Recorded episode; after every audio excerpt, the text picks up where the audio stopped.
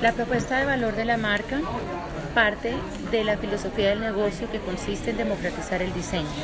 Entonces, con ese pensamiento, eh, en Chile se origina un grupo de diseñadores que eh, diseñan productos funcionales, exclusivos, que buscan alegrar las casas de las familias, de muchas familias, de democratizar el diseño. Entonces, basado en este modelo de negocio, ese es el éxito precisamente porque son productos, yo siempre lo digo, casi tú vas a encontrar productos que en muchos eh, sentidos existen.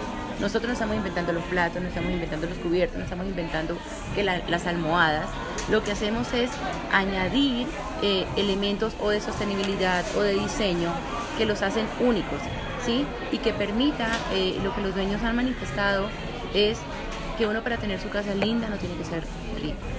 Y con esa filosofía de negocio y con esa propuesta, eh, en Chile se tienen 43 tiendas, en, 41, en Perú tienen 23 y nosotros ahora 10 y la franquicia de Bolivia tiene 6. Entonces, eso, eso eh, se ha interpretado, se ha entendido muy bien por parte del consumidor. Entonces, cuando ellos vienen, y yo siempre lo digo, aquí vas a encontrar sábanas y, cosas que tú puedes hallar en otra parte. Pero aquí nos tomamos el trabajo de hacer diseños, colecciones y el otro elemento para que se pueda dar la democratización son los precios.